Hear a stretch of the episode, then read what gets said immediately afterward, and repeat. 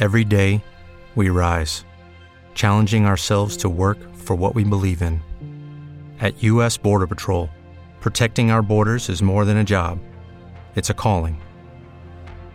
Agents answer the call, working together to keep our country and communities safe. If you are ready for a new mission, join U.S. Border Patrol and go beyond. Learn more at cbp.gov/careers. a esta epidemia del virus coronavirus que se inició en Yahoo, China. ¿Qué pasa si el virus muta y se pone, perdón que use una palabra, buena persona? Necesitamos que cada ciudadano se comprometa. No hay vacuna más relevante que el amor. Y el amor significa quedarse en casa cuando uno tenga que quedarse en casa. A esta epidemia Necesitamos que virus cada ciudadano se comprometa. No hay vacuna inició más en relevante Yahoo, China. que el amor. Cuentos para pasar la cuarentena. El cuento de hoy se llama Hacia la alegre civilización y es de Samantha Schweblin. Hacia la alegre civilización. Ha perdido su pasaje y tras las rejas blancas de la boletería se le ha negado la compra de otro por falta de cambio. Desde un banco de la estación mira el inmenso campo seco que se abre hacia los lados. Cruza las piernas y extiende las páginas del periódico para encontrar artículos que apuran el paso del tiempo. La noche cubre el cielo y a lo lejos, sobre la línea negra en la que se pierden los rieles de la estación, una luz amarilla anuncia próximo el último tren de la tarde. Gruner se incorpora. El diario cuelga de su mano como un arma que ya no tiene utilidad. Adivina en la ventanilla de la boletería una sonrisa que, oculta tras las rejas, está exclusivamente dirigida a él. Un perro flaco que antes dormía se incorpora atento. Gruner avanza hacia la ventanilla. Confía en la hospitalidad de la gente de campo, en la camaradería masculina, en la buena voluntad que nace en los hombres que son bien encarados. Va a decir, por favor, ¿qué le cuesta? Usted sabe que ya no hay tiempo de encontrar cambio. Y si el hombre se niega, va a preguntar por otras opciones. Usted sabe, comprar el boleto en el tren o al llegar pedirlo en la boletería de la terminal. Hágame un vale al menos. Facilíteme un papel que indique que debo abonarlo después. Pero ya en la ventanilla, cuando las luces del tren prolongan las sombras y la bocina es fuerte y molesta, Gruner descubre que tras las rejas no hay nadie, solo un banco alto y una mesa atiborrada de papeles sin sellar, futuros boletos hacia distintos destinos. Con el tren que entra a la estación a velocidad considerable, los ojos de Gruner encuentran a un lado de las vías y en el campo al hombre que aún sonríe y mediante señas indica al conductor que no debe detenerse puesto que nadie ha comprado un boleto. Después, al alejarse el sonido de la máquina, el perro vuelve a echarse y la única lámpara de la estación parpadea hasta apagarse por completo. El diario, ahora enroscado, vuelve a apoyarse en el regazo de Gruner sin que ninguna conclusión logre incorporarlo para ir en busca del miserable que le ha negado la civilización alegre de la capital. Todo permanece quieto y en silencio, incluso Gruner sentado en la punta de un banco en la noche fresca. Una sombra se mueve entre los faros de luz y los bancos y se revela como el hombre de la boletería. Se acerca con sigilo, se sienta en la otra punta del banco y apoya junto a él un tazón con un líquido humeante. Lo arrastra hasta dejarlo a unos pocos centímetros de Gruner. Se aclara la garganta y mira el gran campo negro que se extiende frente a ellos. Gruner, con el humo del tazón despertándole el apetito, se concentra en la resistencia. Piensa que, después de todo, de alguna forma llegará a la capital y denunciará lo ocurrido. Pero su mano se mueve sola hacia el tazón y el calor entre los dedos lo distrae. Si quiere hay más, dice el hombre, y entonces Gruner, no, él no lo hubiese hecho, las manos de Gruner levantan el cálido recipiente y lo llevan a la boca. Un remedio milagroso que reanima el cuerpo. Con el último sorbo comprende que de tratarse de una guerra, el miserable contaría ya con dos batallas ganadas. Victorioso, el hombre se incorpora, toma el tazón vacío y se aleja. El perro está enroscado, el hocico escondido entre el estómago y las patas traseras, y aunque Gruner lo ha llamado varias veces, no hace caso. Se le ocurre que lo que había en el tazón era la comida del perro, y está preocupado por saber cuánto tiempo hace que ese perro está allí. Saber si en algún momento ese perro también habrá querido viajar de un sitio a otro, como él esa misma tarde. Tiene la ocurrencia de que los perros del mundo son el resultado de hombres cuyos objetivos de desplazamiento han fracasado. Hombres alimentados y retenidos a puro caldo humeante, a los que los pelos les crecen, las orejas se les caen y la cola se les estira. Un sentimiento de terror y frío que incita a todos al silencio, a permanecer acurrucados bajo algún banco de estación, contemplando a los nuevos fracasados que, como él, aún con esperanza, aguardan la oportunidad de su viaje. Una sombra se mueve en la boletería. Gruner se incorpora y camina con decisión. Desde el enrejado blanco escapan vapores de calefacción impregnados de aromas hogareños. El hombre sonríe con amabilidad y ofrece más caldo. Gruner pregunta a qué hora pasa el próximo tren. Dentro de una hora, dice el hombre, y su mano ofendida cierra la ventana de la boletería para dejarlo otra vez solo. Todo se repite como en un ciclo natural, piensa Gruner más tarde mientras observa desolado la nueva línea de vagones que otra vez se aleja reproduciendo la imagen del tren anterior. De todos modos, amanecerá y los trabajadores se acercarán a la estación para comprar boletos, muchos de ellos probablemente con cambio. Si hay trenes a la capital es gracias a los pasajeros que cada mañana deben volver a viajar en tren. Sí, en cuanto llegue denunciará a ese hombre y en algún día libre regresará con cambio a la estación del miserable, solo para comprobar que él ya no trabaja allí. Con el alivio de esa certeza se sienta en el banco y espera. Pasa un tiempo en el que los ojos de Gruner se acostumbran a la noche y leen formas hasta en los sitios más oscuros. Así es como descubre a la mujer, su figura apoyada en el marco de la puerta del salón de espera, y ve el gesto de su mano que lo invita a pasar. Gruner, seguro de que el gesto ha sido para él, se incorpora y camina hacia ella, que sonríe y en efecto lo invita a pasar. En la mesa hay tres platos, los tres servidos, y la comida humeante no es sopa, caldo o comida para perros, sino presas sustanciosas bañadas en una aromática crema blanca. Huele a pollo, a queso y a papa, y después, cuando la mujer suma a la mesa la cacerola repleta de verduras, Gruner recuerda las cenas típicas de la alegre civilización de la capital. Aquel hombre miserable, inaccesible a la hora de comprar un boleto, entra ahora y le ofrece a Gruner un asiento. Siéntese, por favor, como en su casa. El hombre y la mujer comen satisfechos. Junto a ellos está Gruner, su plato también servido.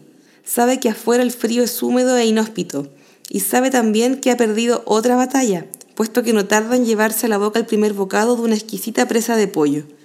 Pero la comida no asegura una pronta salida. Usted no me vende el boleto por alguna razón, dice Gruner. El hombre mira a la mujer y pregunta por el postre. Del horno surge una tarta de manzana que pronto se reparte equitativamente. La mujer y el hombre se miran con ternura al ver cómo Gruner devora su porción. P, llévalo al cuarto que debe estar cansado, dice la mujer. Y entonces el primer bocado de una segunda porción de tarta que se dirigía a la boca de Gruner se detiene y espera. P se incorpora y pide a Gruner que lo acompañe. Puede dormir adentro, afuera hace frío, no hay más trenes hasta la mañana. No hay opción, piensa Gruner, y deja el resto de tarta para seguir al hombre hasta el cuarto de huéspedes. Su cuarto, dice el hombre. No pagaré por esto, piensa Gruner mientras comprueba que las dos frazadas de la cama parecen nuevas y abrigadas. Hará la denuncia de todos modos. La hospitalidad no compensa lo ocurrido. Del cuarto de al lado llegan débiles los comentarios de la pareja. Antes de quedarse dormido, Gruner escucha a la mujer decirle a P que debe de ser más considerado, que el hombre está solo y debe extrañar, y la voz de un P ofendido, contando cómo lo único que le importa a ese miserable es comprar su boleto de regreso. Desagradecido es lo último que llega a sus oídos. El sonido de la palabra se pierde gradualmente y renace por la mañana, cuando el silbato de un tren alejándose lo despierta en un nuevo día en el campo. No lo despertamos porque dormía muy tranquilo, dice la mujer. Espero que no le moleste. Café con leche caliente y tostadas de canela con manteca y miel. Mientras Gruner desayuna en silencio, sigue con la mirada los pasos de la mujer que cocina lo que al parecer será el almuerzo. Entonces algo ocurre. Un oficinista, un hombre de facciones orientales, vestido como él, uno que posiblemente tome el próximo tren y lleve consigo suficiente cambio para dos boletos, entra a la cocina y saluda a la mujer. Hola, Fi, dice, y con el cariño de un hijo besa a la mujer en la mejilla. Ya terminé afuera. ¿Ayudo a P en el campo? Una vez más, la comida que se dirigía a la boca de Gruner, en este caso una tostada, se detiene a mitad de camino y permanece en el aire. No, Cho, gracias, dice Fi. Gong y Gil ya fueron. Tres alcanzan para eso. ¿Podrías conseguir un conejo para la cena? Seguro, responde Cho, que ganando entusiasmo toma el rifle que cuelga junto a la chimenea y se retira. La tostada de Gruner regresa al plato y se queda allí. Gruner va a preguntar algo, pero entonces la puerta vuelve a abrirse y otra vez entra Cho, que primero lo mira a él y después con curiosidad se dirige a la mujer. ¿Es nuevo? pregunta. Fi sonríe y mira a Gruner con cariño. Llegó ayer. Las acciones de Gruner en el primer día son iguales a las de todas las personas que alguna vez estuvieron en esa situación recluirse ofendido y pasar la mañana junto a la boletería de un tren que no llega. Después negarse a almorzar y por la tarde estudiar en secreto las actividades del grupo. Bajo el mando de P, los oficinistas trabajan la tierra. Descalzos, los pantalones arremangados hasta los tobillos, sonríen y festejan sus propias ocurrencias. Después Phi trae té para todos y todos, P, Cho, Gong y Gil le hacen señas a Gruner, que se creía oculto, para invitarlo a unirse al grupo. Pero Gruner, lo sabemos, se niega, nada más terco que un oficinista como él, de escritorio sin divisiones, pero con línea telefónica particular. En el campo aún conserva su orgullo y sentado en un banco de madera se esfuerza por permanecer inmóvil durante toda la tarde, aunque no pase ningún tren, piensa, aunque me pudran este asiento. La noche los reúne a todos en la preparación de una cálida cena familiar, donde las luces de la casa se encienden poco a poco y los primeros aromas de lo que será una gran comida escapan hacia el frío por las rendijas de las puertas. Gruner, con la paciencia y el orgullo atenuados con el correr del día, se rinde sin culpa y se prepara para aceptar la invitación. Una puerta que se abre y la mujer que, como la noche anterior, lo invita a pasar. Dentro, el murmullo familiar, con fraternales palmadas en los hombros, Pez felicita a sus hombres de oficina mientras ellos, agradecidos por todo, preparan una mesa que a Gruner le recuerda aquellas íntimas festividades navideñas de su infancia. Y por qué no, a la alegre civilización de la capital. Un show triunfal. Complacido cazador exitoso sirve el conejo. En la mesa rectangular, P y Fi se ubican a las cabeceras.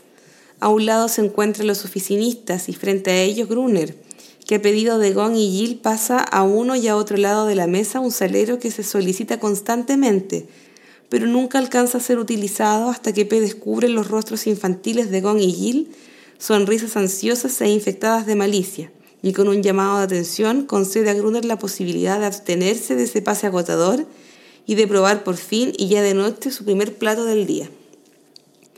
En los días siguientes, Gruner ensaya diversas estrategias, sobornar a P o incluso a Fi en busca de cambios, lo primero que se le ocurre.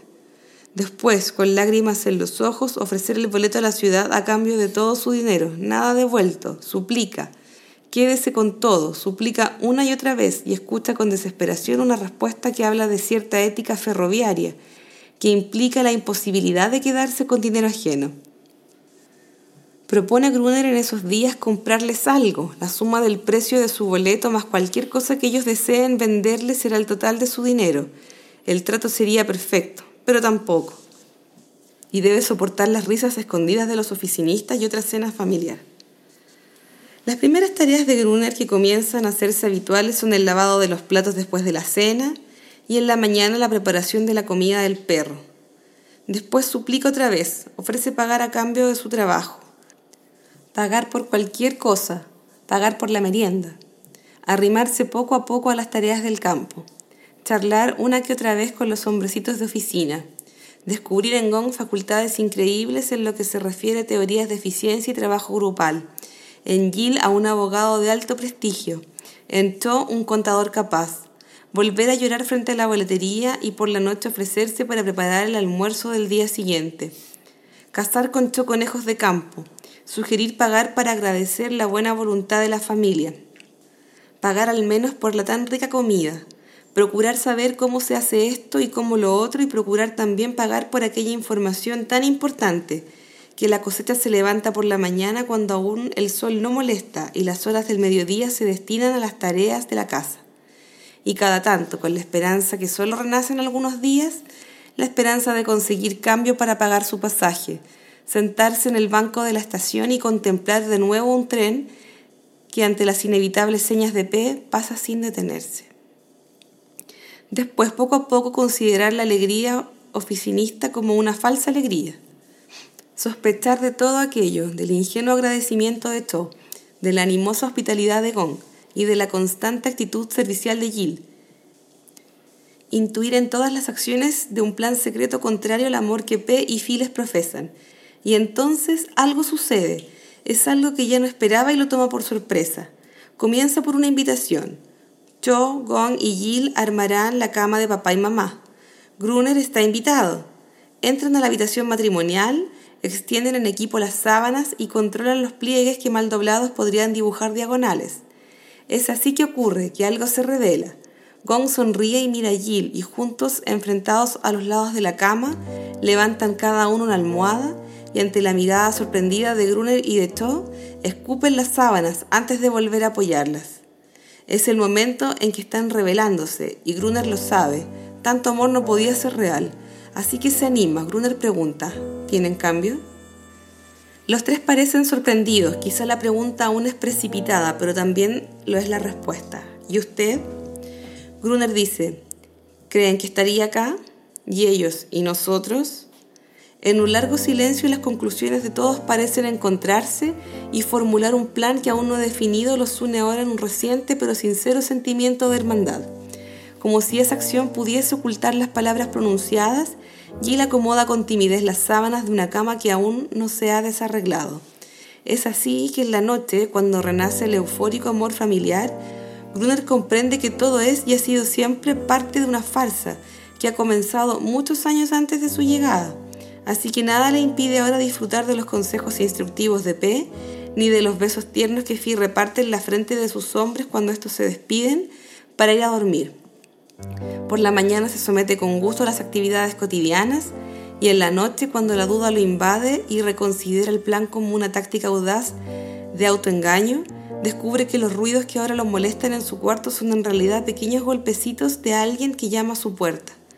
Golpecitos que como claves a descifrar lo invitan a incorporarse, abrir y descubrir a un Cho ansioso que bajo el mando organizativo de Gong ha ido a buscarlo para participar de su primera reunión. El encuentro es en los baños públicos junto a la boletería. Jill, eficiente, ha tapado con cartón las ventanas rotas para que no pase el frío y ha conseguido velas y comida. Todo se dispone sobre un mantel prolijamente extendido sobre el piso en el centro del baño. Sentados como indios y atentos como verdaderos oficinistas, los cuatro se ubican alrededor del mantel y reúnen su dinero en la mano de Gon. Cuatro billetes grandes y nuevos. Es raro para Gruner descubrir en las caras infantiles de sus compañeros una expresión para él desconocida hasta entonces, mezcla de angustia y recelo. Quizás hace meses, hace años que están aquí, quizás sospechan que en la capital ya han perdido todo, mujeres, hijos, trabajo, un hogar. Los ojos de Jill se humedecen y pronto sobre el mantel cae una lágrima. Cho le da a Jill unas palmadas en la espalda y le hace apoyar la cabeza en su hombro. Entonces Gong mira a Gruner.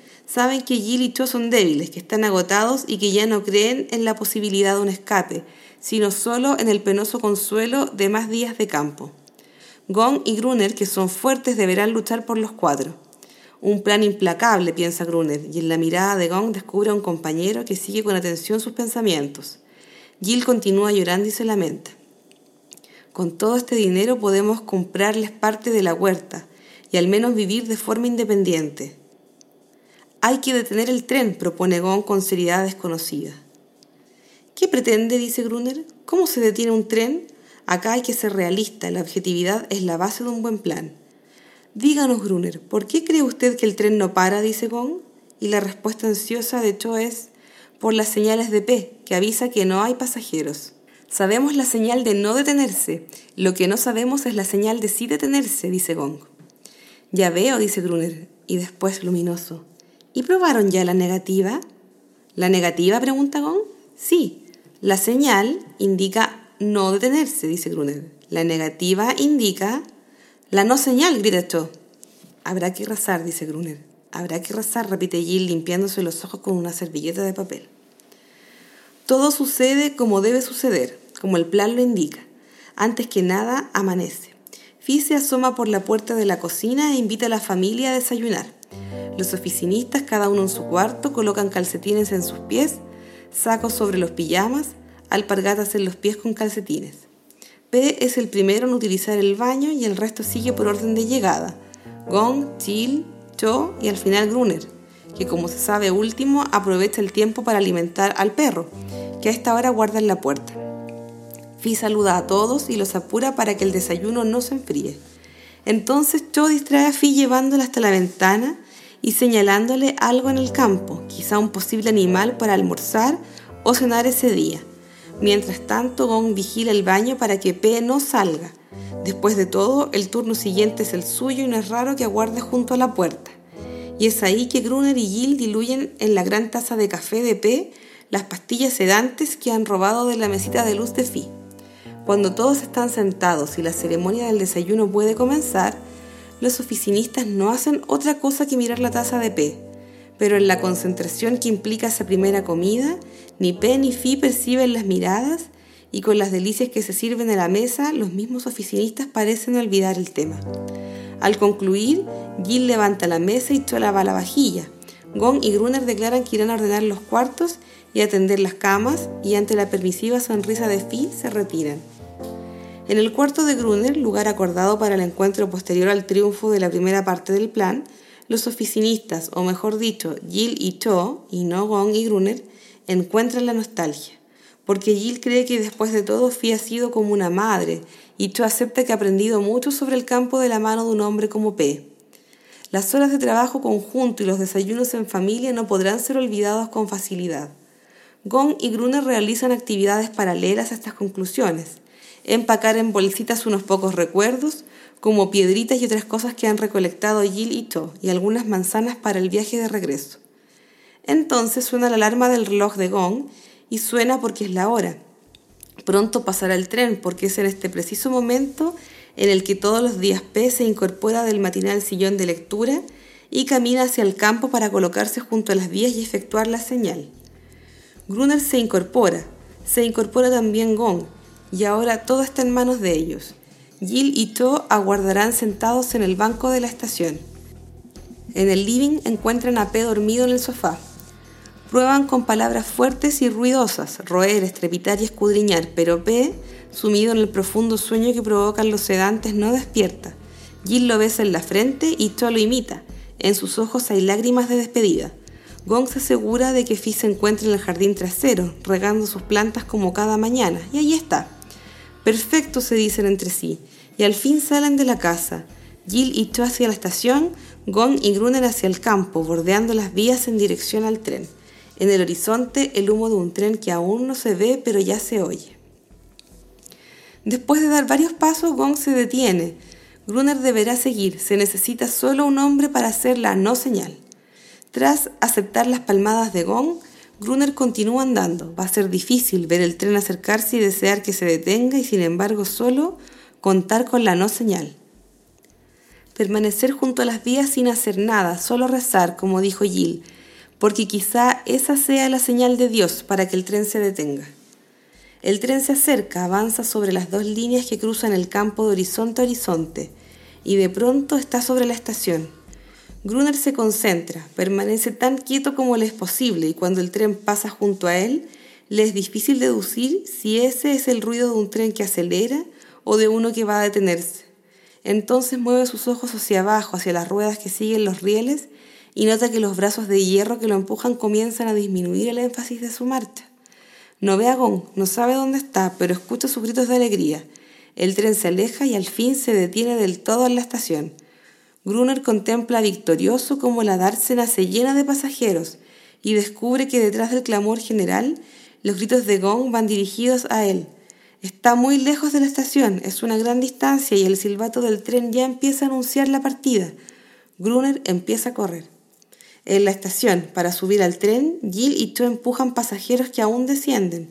Todo está repleto de gente y de valijas. Los mismos comentarios se repiten como un eco a lo largo de todo el andén. Pensé que nunca bajaríamos. Años viajando en este tren, pero hoy al fin ya no recuerdo el pueblo y en cambio ahora de pronto llegar, la gente festeja y grita. Ya casi no hay sitio en la estación. Entonces un nuevo silbato y el ruido del tren que comienza a arrancar. Gruner ya está casi llegando. Ve a Gong, que lo espera al final de la dársena y lo ayuda a subir salteándose las escaleras. Un grupo de hombres que han desempacado sus instrumentos tocan una melodía alegre para celebrar la ocasión. Gong y Gruner avanzan entre niños, hombres y mujeres, y antes de que puedan llegar a la primera puerta, el tren ya avanza junto a ellos. Es entonces cuando Gruner ve entre los pasajeros jubilosos que lograron descender la figura delgada y gris del perro. Gruner, grita Gong, que ya ha alcanzado la primera puerta. Sin el perro no me voy, declara Gruner, y como si esas palabras le diesen la fuerza que necesita para hacerlo, retrocede hasta el animal y lo alza en brazos. El perro se deja llevar, su cara de espanto avanza esquivando cuerpos eufóricos al ritmo de Gruner. Alcanzan la cola del tren y se emparejan con ella. Gruner intuye que desde alguna ventana Jill y Cho lo observan con angustia y sabe que no puede fallarles. Se aferra a la escalera trasera del tren y el mismo impulso de la velocidad de la máquina los desprende de la estación como de un recuerdo que se ha pisado hasta hace poco, pero que ahora se aleja y se pierde en el campo. La puerta trasera del vagón se abre y Gong ayuda a Gruner a subir. Dentro, Jill y Cho toman al perro y felicitan a Gruner. Están los cuatro, los cinco y están a salvo. Pero, y siempre hay un pero, en la puerta trasera hay una ventana y desde esa ventana aún pueden adivinarse los vestigios de su estación. Una estación llena de gente alegre, repleta de artículos de oficina y probablemente repleta de cambio. Una mancha que ha sido para ellos un sitio de amargura y miedo y que sin embargo ahora, imaginan, se asemeja a la civilización alegre de la capital. Una última sensación, común a todos, es de espanto, intuir que al llegar a destino ya no habrá nada.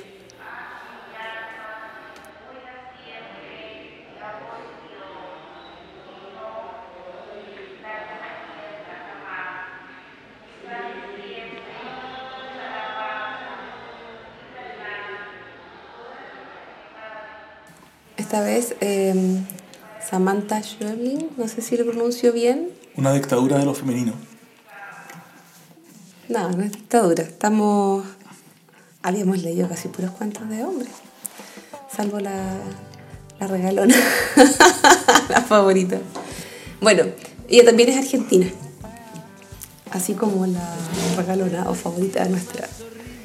Que mm, habíamos estado leyendo antes. Bueno, es un cuento que a mí, cuando lo leí, como que me recordó algo que no sé qué era, pero pienso que tal vez me recordó un cuento de Cortázar eh, que es eh, La autopista del sur, que no lo hemos leído, pero tal vez, no sé, no estoy segura, tal vez si alguno de nuestros auditores eh, también le recordó algo, podría dejarnos un mensaje de Instagram porque no puedo recordar si era ese el cuento o era otro cuento el que se va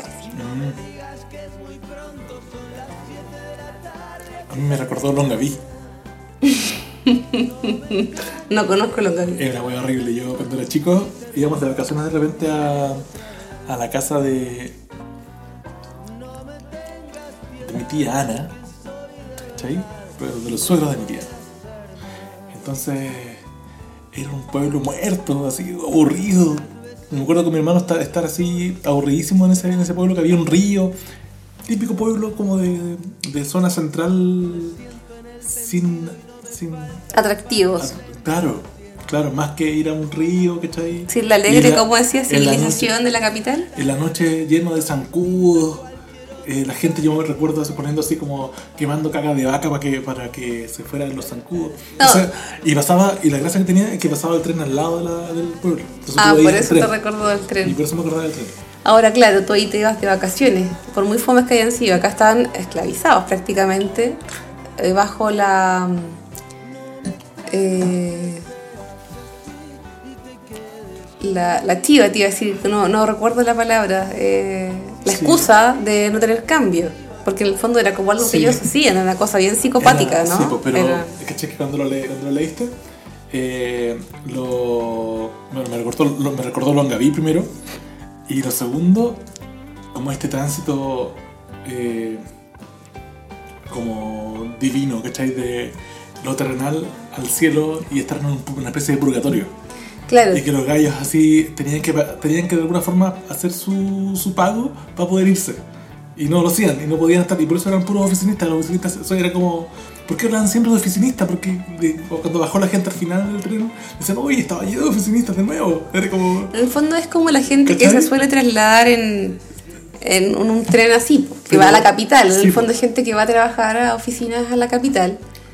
Y, y en el fondo lo, lo triste es como que tanto, tanto, tanto intentar salir para, como que- dice el cuento, llegar a la nada. Y está ahí, claro, y está ahí, pero, yo- pero me desordenó un poco el final porque yo pensaba que tenía que ver con eso, que con, con el purgar algo. Porque Pero es que los que venían en el tren también venían purgando, porque era un tren que no se había detenido en ninguna estación. Ah, verdad. Entonces era como lo mismo pero arriba del tren. Entonces es como que dos cosas. Una, como que los tipos arrancaron de esta especie de purgatorio, como tú lo has llamado, para subirse un tren que no para tampoco. eh, para darse cuenta que se bajó mucha gente, que iba a haber como más vida y cambio. Eh, y subirse a un tren que probablemente no para o que cuando realmente pare y llegue a la capital no van a tener nada de lo que tenían. Probablemente el tren de ellos nunca va a parar. Pero claro, porque al menos que hasta que lleguen a otra estación donde hayan otros tipos como ellos haciendo esta misma maniobra. Eh, es como un loop eterno. Sí, sí, sí. Me. Y. Y yo no sé si estaban esclavizados, ¿cachai? No Claro, él si- podía sentarse en la estación, no Sí. hacer nada y después igual ir a comer. Pero, Claro, pero no- Pero, pero claro, ellos, ellos comienzan como a acostumbrarse a, este, a esta forma de eran una familia, entre comillas. Sí, claro. Y me llamó la atención, lo otro que me llamó mucho la atención del, del cuento, los nombres de, en monosílabos de todas las Ah, todos eran como una- una sílaba. menos, menos él, Claro. Pero todos tenían nombre como... lo llamaban en monosílabos. No sé qué bien, bien qué querrá decir, pero, pero era... Como que iban perdiendo su individualidad. ¿no? Ah, puede ser, ah, sí, a eso claro. se refería. Claro. Cada vez eran como unos seres genéricos. nomás. Claro. Sí. Pienso. Puede ser eso. ¿Y qué rol, según tú, juega el perro en todo esto? ¿Por qué el perro es tan importante? El perro no tiene ninguna importancia real. Porque el perro, no, el perro no es humano primero. El perro es- tiene la importancia que le da este gallo, que de alguna manera cuando empieza el cuento siente que, que en eso se transforman estos oficinistas abandonados a su suerte en las estaciones de tren, eh, como esta. ¿Cachai? Entonces como que él- para él el perro es como un poco él, Mm. abandonado ahí. Entonces como por eso él como que, si lo pensé igual es como bien irracional. po. Sí. Eh, eh, hasta, hasta eh, corre el riesgo de perder el tren, que tanto esfuerzo les costó Claro. parar, por llevarse el perro, que el perro va encima asustado, que están haciendo conmigo. Sí, Eh. me imaginé siempre el perro de los Simpsons. Ah, no, qué divertido, ya no, yo me imagino el típico quiltro de... Sí, porque era como la historia. Ayudante como- de Santa. Era como, la, sí, era como la historia de esa. Sí, porque trae como. como Claro, yo creo que el perro era como simbólico para él, pero el perro en sí no significaba nada más. Además que, además que el perro es un personaje que no, no piensa, pues entonces a él no le están pasando todas estas cosas que están pasando a ellos. El perro A probablemente no menos se que siente- sea un oficinista que lleva demasiados años y se transformó en el perro de la familia. Claro. Que es lo que en el fondo piensa Brunner, el Ah, sí. protagonista. Yo creo que por eso, en el fondo, Ah. yo me llevo a este perro. Que este perro podría haber sido yo si me hubiese quedado aquí. Sí. No sé, eso es lo que... Además piensa, es cuático, porque cuando recién le dan comida, lo primero que él piensa es que están dando la comida al perro. ¿Verdad? Como ese cuento, esos cuentos donde transforman como los niños en burros o en animales y esas cosas así. Sí. Y cuático también el código de la, de la no señal, ¿cachai? Que Sí. la no señal sea la señal finalmente. Claro. ¿Cachai? Es que cuático eso, ¿cachai? Como, es como una anti. Una antiacción, finalmente. Claro. Y que no se les había ocurrido tampoco a los, a los otros. Sí, es. Eh, ¿Qué tú decís? Pues es una especie como de. de, de loop. Es un loop eterno. Sí, sí, como un bucle, ¿cachai? Que, Mm, Que se repite y así y que finalmente en ese universo es necesario que unos gallos estén en un tren que no para y haya gente encerrada en un pueblo. Como que de eso se trata. Si no pasara una cosa u otra, la cuestión como que se desarma, ¿cachai? Este universo. Claro. Y, y, por ejemplo, Claro, y ellos iban a la gran ciudad, pues iban a la ciudad a, a ver a todas estas- a todo- todas estas cosas que, pasan a- que iban a pasar ahora en el pueblo. La alegre civilización. Ellos claro. estaban alejando de la alegre civilización nueva, porque Claro, en el fondo justo ahora venía una civilización a este pueblito. Claro. Pero la civilización nunca fue con ellos, finalmente. No, ¿cachai? La, la civilización nunca funcionó con ellos. no, po, porque si no, no habría sido. po. No habría bajado Pero, nunca. pero el cuento dice que ellos, finalmente, ellos en algún momento participaron de esa civilización, por eso la echaban de menos. O sea, obvio, lo que pasa es que en el fondo lo que te lleva a pensar es que este sujeto trabajaba en la capital. Por algún motivo tuvo que salir y quedó varado en esa estación. No te dicen si fue justo ese pueblo y tuvo que llegar ahí o se equivocó de tren. La cosa es que estaba ahí y necesitaba volver a tomar otro tren y se- que se lo negaron siempre en el fondo. Sí. Bueno, ese, ese fue el cuento. Y, Bonito cuento, bonito cuento, entretenido. Y, te, y sigo con la sensación de que se parece mucho a otro cuento, pero ya lo dilucidaré. Sí. Veamos, veamos si lo tienes para la próxima. Ah, sí. Bueno, eso es todo por hoy. Gracias por escucharnos. Adiós. Adiós.